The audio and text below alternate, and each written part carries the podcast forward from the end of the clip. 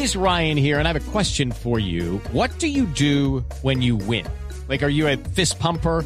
A woohooer, a hand clapper, a high fiver. I kind of like the high five, but if you want to hone in on those winning moves, check out Chumba Casino. At ChumbaCasino.com, choose from hundreds of social casino style games for your chance to redeem serious cash prizes. There are new game releases weekly, plus free daily bonuses. So don't wait. Start having the most fun ever at ChumbaCasino.com. No purchase necessary. VGW. Void were prohibited by law. See terms and conditions. 18 plus.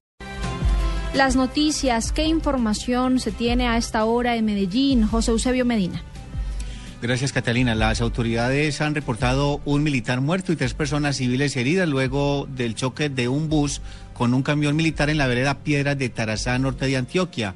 El mayor Henry Peralta, quien es el comandante de la Policía de Tránsito del Departamento de Policía de Antioquia, ha indicado que el choque se presentó cuando un vehículo del ejército que se dirigía con material de intendencia hacia el municipio de Caucasia chocó con un bus que venía para Medellín. En el percance vial murió el sargento José Gustavo Pulido Ochoa. En hospitales de Tarazá y Caucasia son atendidas las tres personas heridas.